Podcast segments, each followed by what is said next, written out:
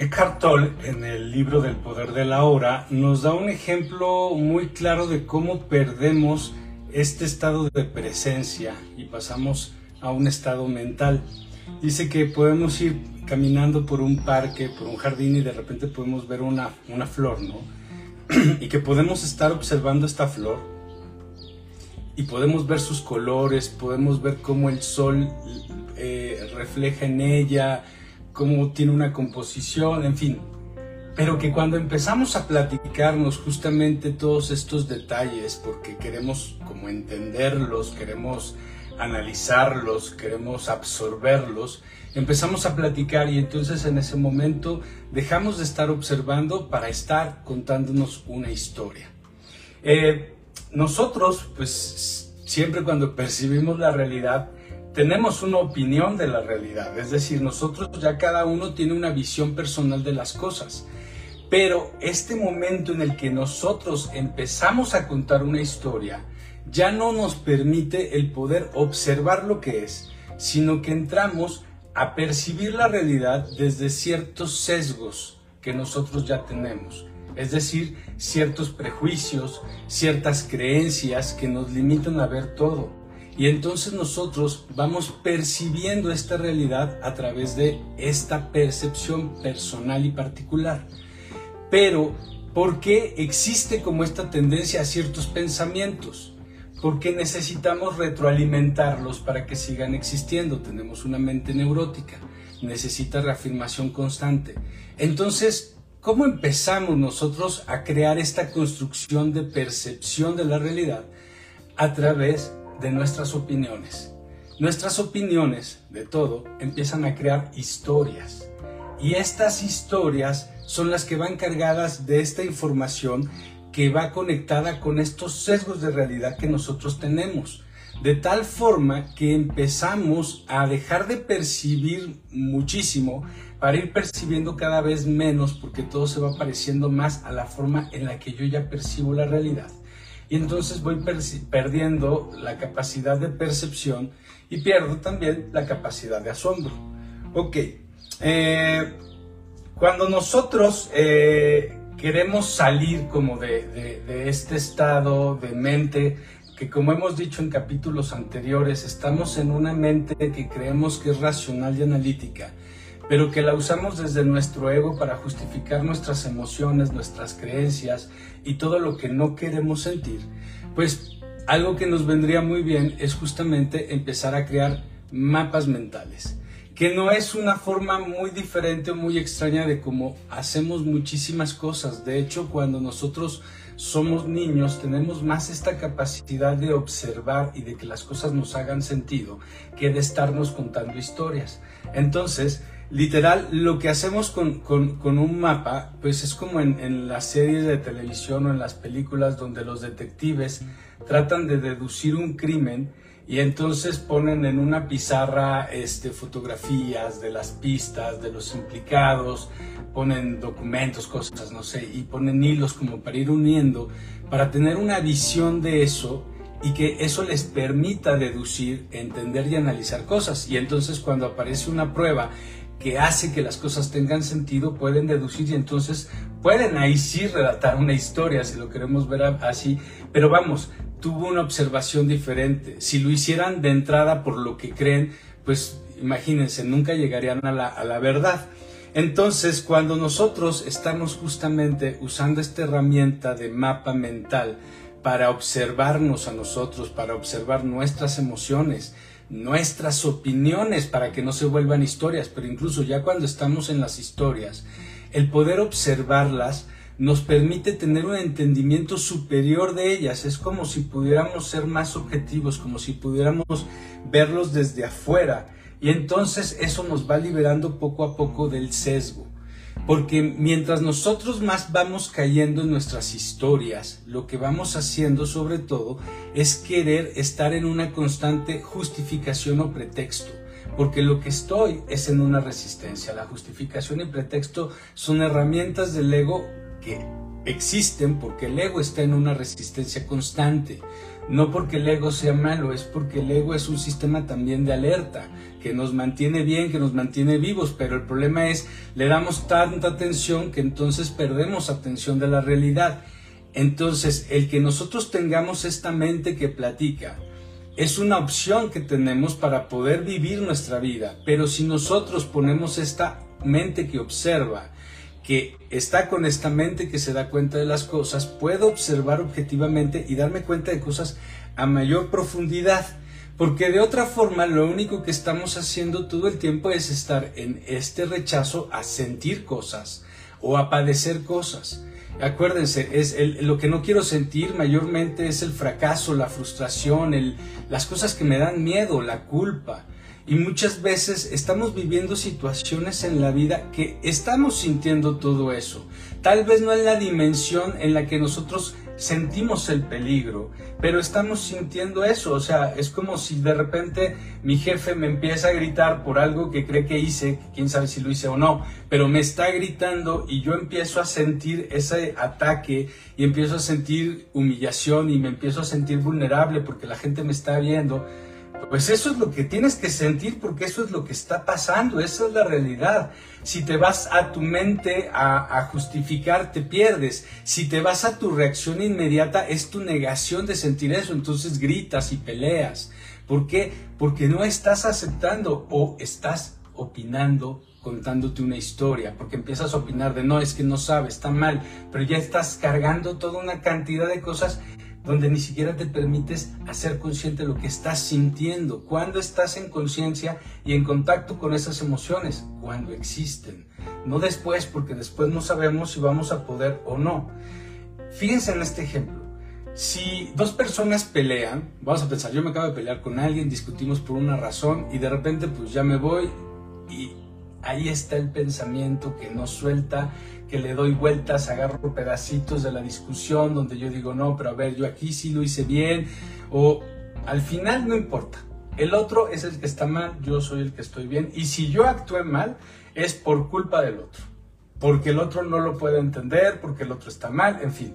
Al final estoy en una propia justificación porque no quiero ver algo, no quiero reconocer algo que sentí. A lo mejor en ese momento me sentí superado, sentí que tenían más conocimiento que yo y me enojé y entonces empecé a alegar, empecé a ser más agresivo, en fin, posibilidades infinitas. Pero es que nos demos cuenta que en ese punto no queremos hacernos responsables. Y recuerda que la responsabilidad es aceptar lo que es, es empezar por allí.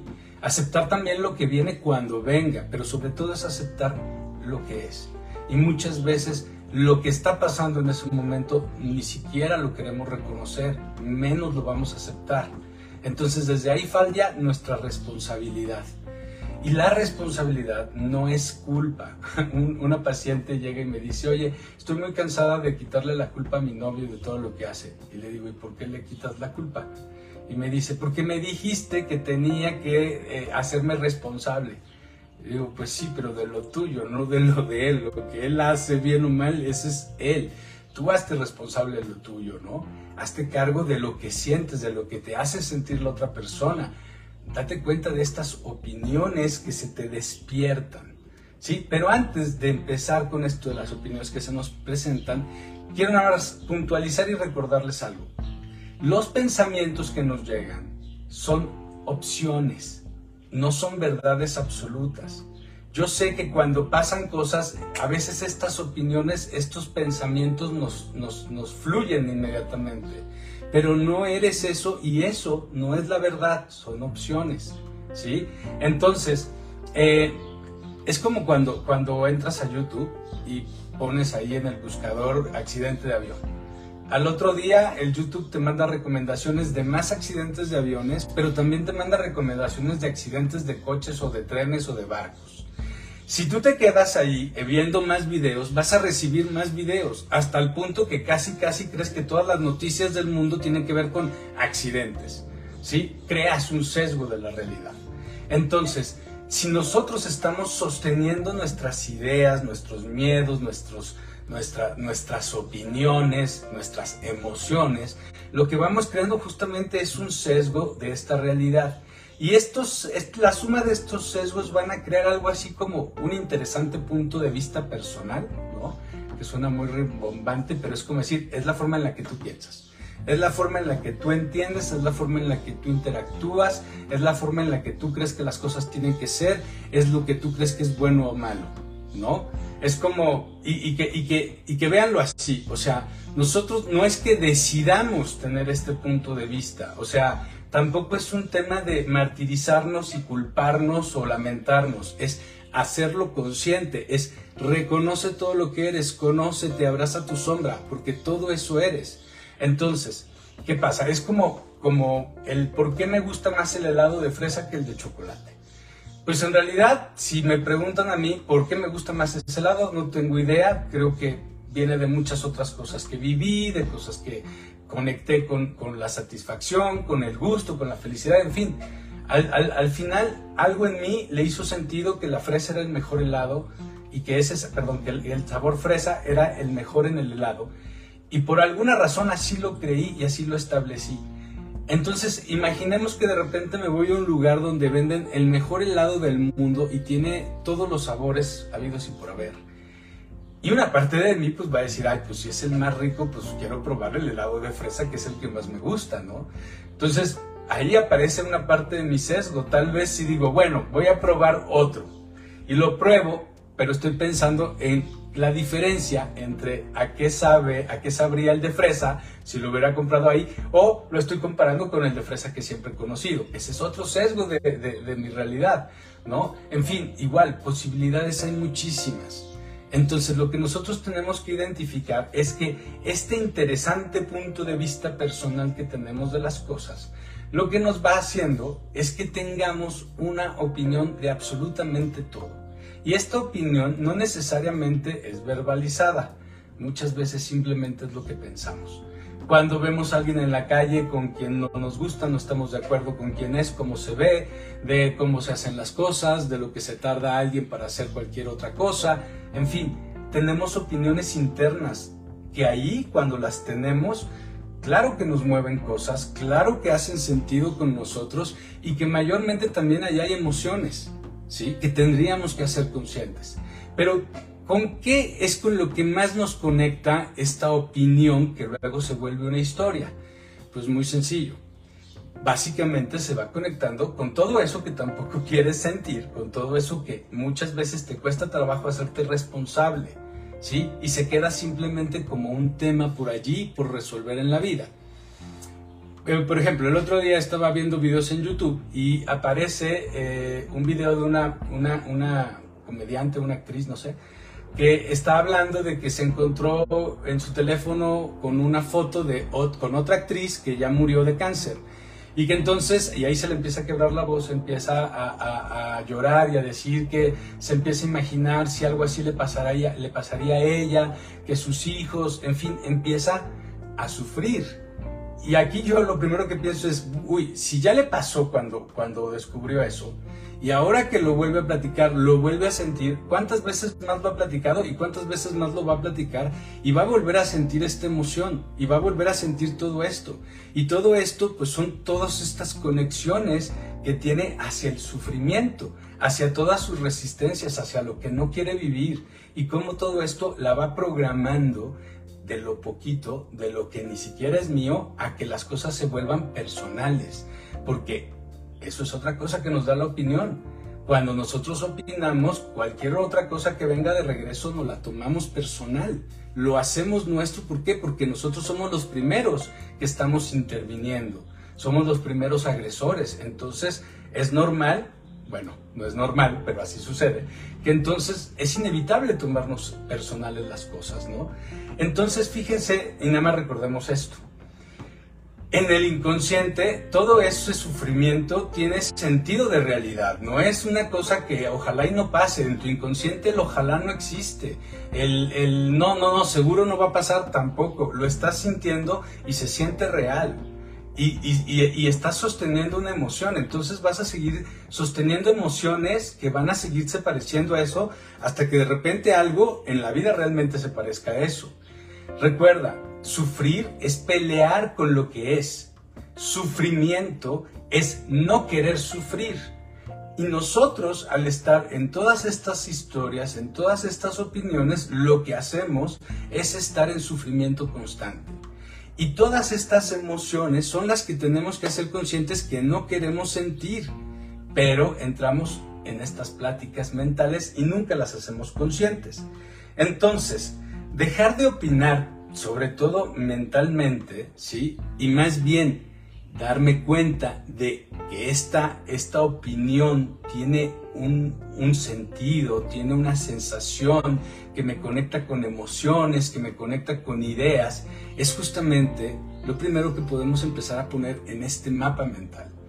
Para poder poner junto con estas opiniones también estas emociones que a veces sentimos, estas reacciones que tenemos, y es empezarlas a poner en este mapa.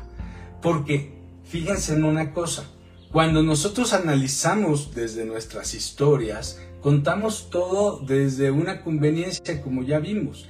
Y en esta conveniencia también cambiamos la realidad. A veces hay recuerdos que tenemos muy claros que nunca existieron y que solamente nosotros creemos que pasaron.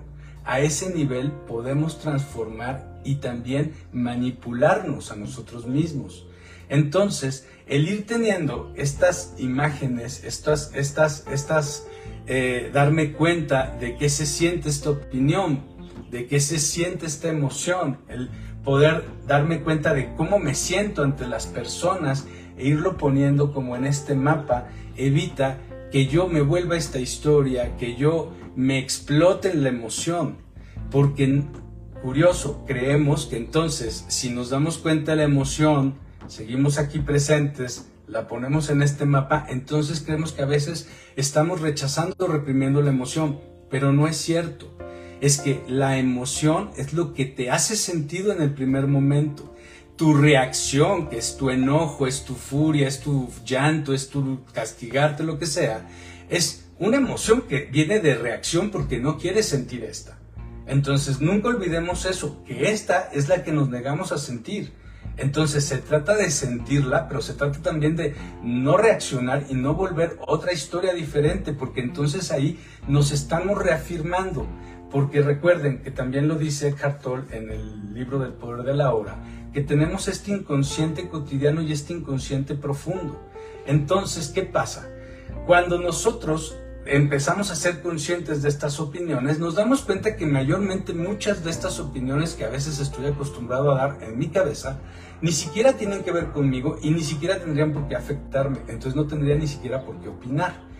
Pero al tener esta opinión y mover estas creencias y estas emociones que me hacen sentido y conecto y me tomo cosas personales y empiezo a sufrir, empiezo a alimentar mis mis, heridas profundas, las que están en el inconsciente profundo, mis grandes monstruos, mis grandes miedos. ¿Por qué? Porque me dejo afectar por estas opiniones a las que me abro y me dejo afectar emocionalmente. Entonces, creemos que porque somos así de sensibles, porque las cosas nos duelen tanto, entonces somos seres humanos, entonces sí estamos en contacto con nuestras emociones. Y no es verdad, estás en contacto con creencias, estás en contacto con, con, cosas que no quieres sentir porque tienes mucho conflicto ahí y que tendrías que aceptar ese conflicto para poderlo observar.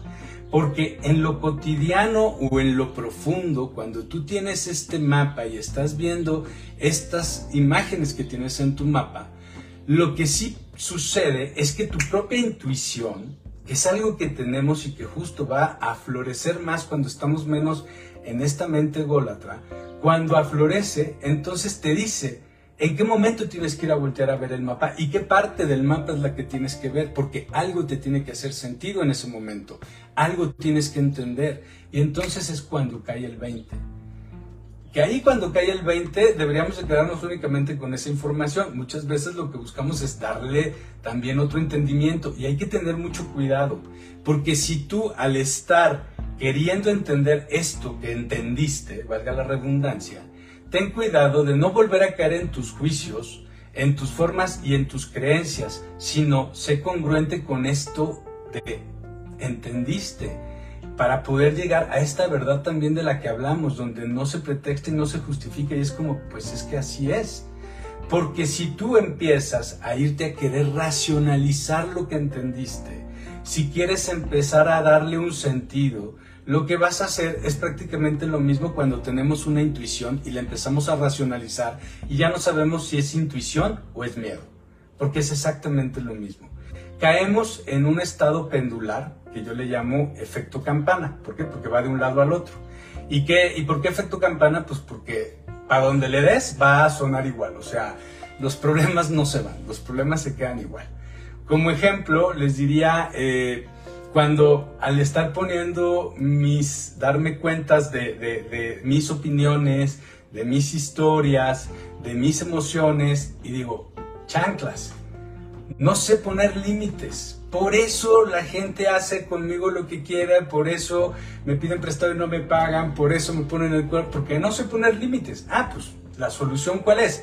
Poner límites, ¿no? O sea, hay que tener una mente positiva para que entonces el mundo cambie.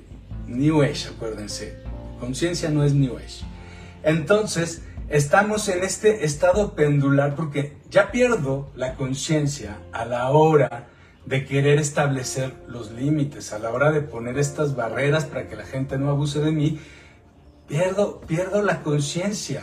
Entonces me vuelvo radical, me polarizo, entonces a todo voy a decir que no y otra vez estoy en pérdida de contacto con la realidad, otra vez vuelvo a entrar a otro sesgo. Por eso, cuando tú te des cuenta de que te desbordaste las emociones, de que no pudiste dejar de dar tu opinión, no pudiste dejar de contarte una historia, en el momento que te das cuenta, córtalo, se acabó, ya, no es importante, suéltalo porque no te va a llevar a ningún buen lugar.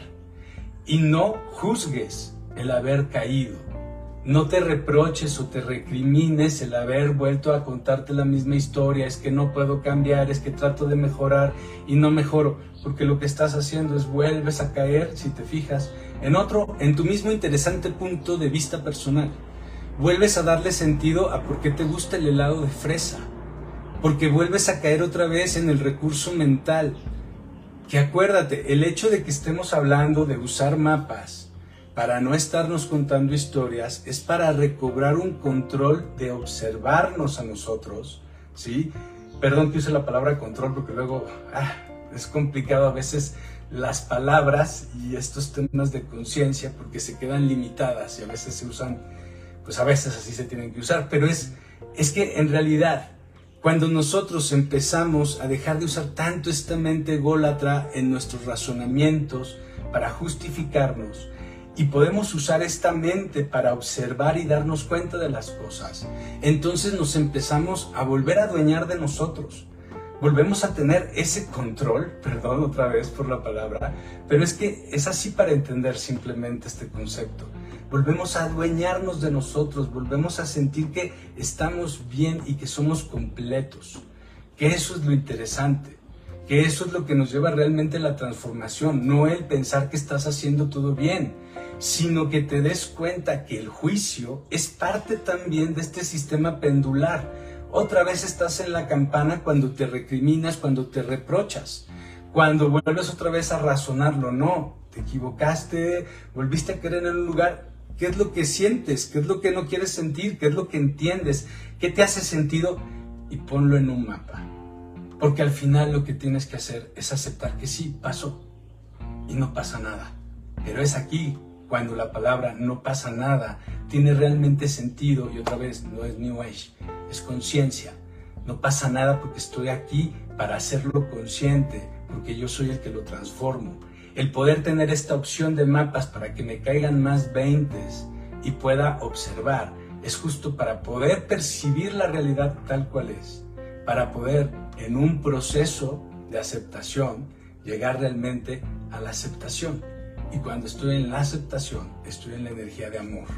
Y entonces, lo más importante es cuidar de mí, es amarme a mí, es cuidarme a mí, pero realmente sin un pretexto, sin una justificación, sin miedo, sin esas precauciones exageradas. Es que simplemente sabes qué es lo que es correcto para ti, para cuidarte a ti, porque vuelves a ser dueño de ti. Muchísimas gracias y nos vemos la próxima.